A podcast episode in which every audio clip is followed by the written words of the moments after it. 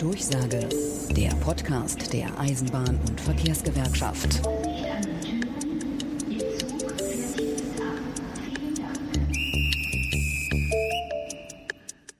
Deutschland hat im Sommer 2021 ein großes Thema, das wir alle so nicht erwartet haben und so auch äh, nicht gewünscht haben. Ein ja, zunehmende Wetterextreme, ein Unwetter und Hochwasser von geradezu historischen Ausmaßen. Auch viele Eisenbahnerinnen und Eisenbahner sind betroffen, auch viele Mitglieder der EVG. Darüber, über die aktuelle Situation und auch über, über andere Themen, die uns momentan beschäftigen, sprechen wir mit Klaus-Dieter Hommel, dem Vorsitzenden der Eisenbahn- und Verkehrsgewerkschaft.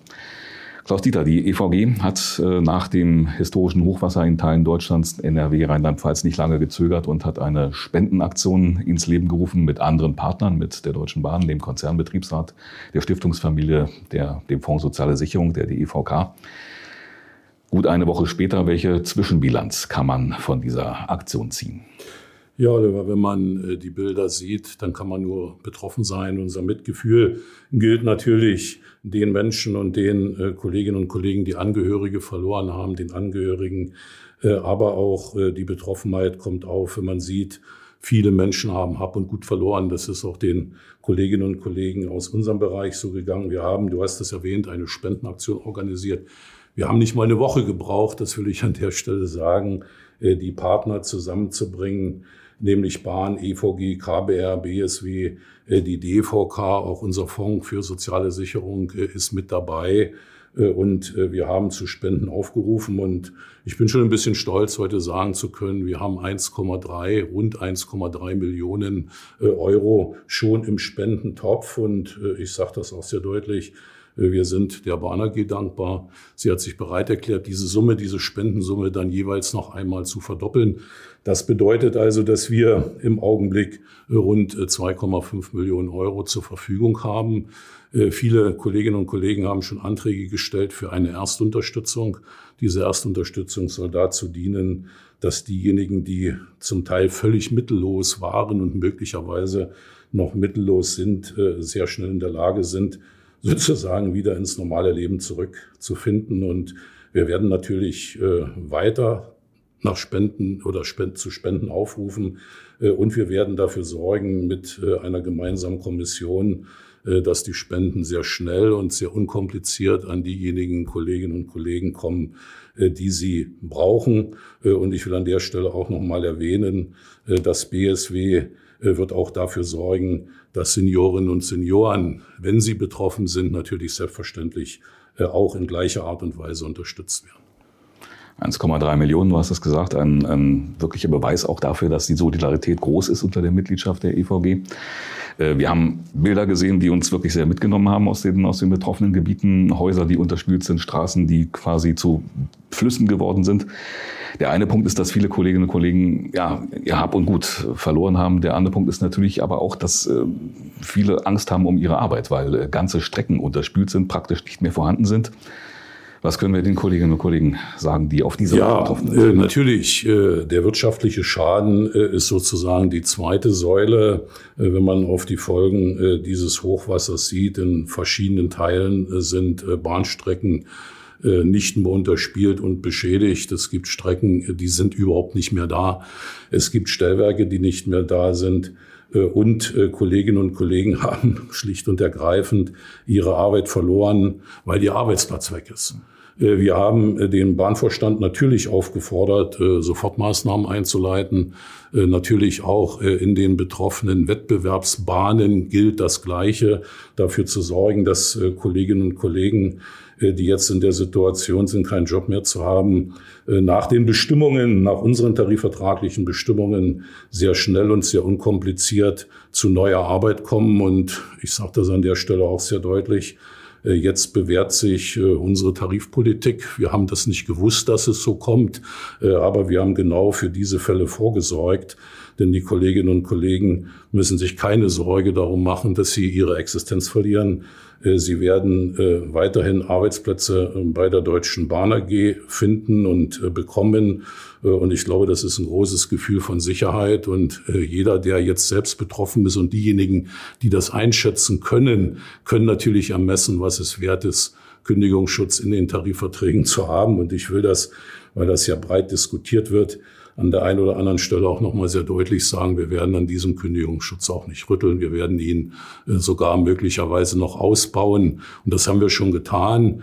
Im Rahmen äh, unseres Bündnisses äh, haben wir Kündigungsschutz jetzt nicht nur für langjährige Kolleginnen und Kollegen du weißt, wir haben äh, die Tarifbestimmung insoweit erweitert, dass jemand, der jetzt im Zuge der Neueinstellungswelle äh, bei der Bahn seine Arbeit begonnen hat, bereits nach Ableistung der Probezeit in vollem Maße gleichfalls kündigungsgeschützt ist. Und ich glaube, das ist für Unternehmen in Deutschland beispielgebend.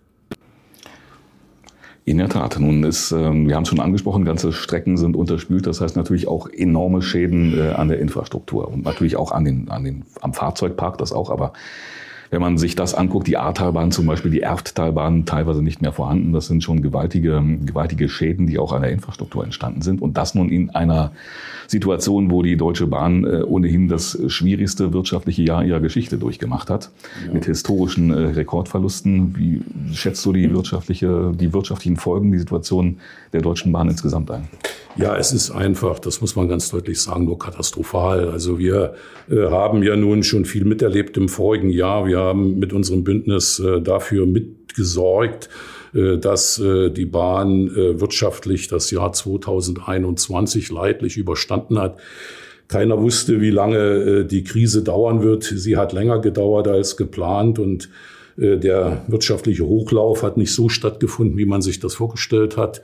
Wir wissen nicht, wie es in diesem Jahr noch weitergeht. Und eine derartige Katastrophe ist sozusagen das berühmte negative i-Tüpfelchen, äh, was jetzt noch oben drauf kommt. Und es ist nicht bloß ein Tüpfelchen, es sind jetzt schon rund 1,3 Milliarden Euro, die nach der ersten Sichtung und nur nach der ersten Sichtung äh, im Augenblick sozusagen auf der Schadensuhr stehen. Äh, es ist noch nicht abzusehen, wie hoch dieser Schaden noch wird, aber ich glaube, wir sind uns darüber einig, dass am Jahresende mehr als zwei Milliarden, zwei Milliarden Schaden nochmal auf die jetzige Schadenssituation dazukommen. Äh, das muss kompensiert werden. Die ersten äh, Bundeshilfen äh, sind bereits zumindestens beantragt. Die Baumaßnahmen werden sehr, sehr lange dauern. Rund 600 Kilometer Gleis, du hast das gesagt, sind möglicherweise gar nicht mehr da oder so stark beschädigt, dass sie gar nicht repariert werden können. 90 äh, Stellwerke, 80 Stationen sind zum Teil zerstört äh, beziehungsweise derartig reparaturbedürftig, dass es möglicherweise äh, Monate oder gar Jahre dauert, bis man dort den Betrieb wieder aufnehmen kann. Und das hat natürlich nicht nur Folgen bei der Schadensbeseitigung, sondern das hat natürlich auch Folgen auf den weiteren Betrieb. Äh, denn dort, äh, wo die Eisenbahn nicht mehr fährt, kann man natürlich auch nicht die entsprechenden äh, Züge bereitstellen und die entsprechenden Verluste, die man ja im vorigen Jahr eingefahren hat, durch Fahrgeldeinnahmen wieder ausgleichen. Hm. Nun ist damit, äh, um das vielleicht noch kurz abzurunden, auch ein Thema äh, wirklich in unserem Lebensalltag angekommen, über das man in jüngster Zeit eher abstrakt gesprochen hat, nämlich der Klimaschutz. Ich glaube, jeder, der bisher noch meinte, den Klimawandel gibt es so nicht wirklich, der wird jetzt vielleicht anders darüber denken. Im Bundestagswahlkampf wird es auch schon angekommen. Und was heißt das jetzt für die Schiene und für die Zukunft der Schiene? Ja, also äh, ich glaube, das Thema Klimaschutz ist in aller Munde. Allerdings leider Gottes nicht das populärste Thema.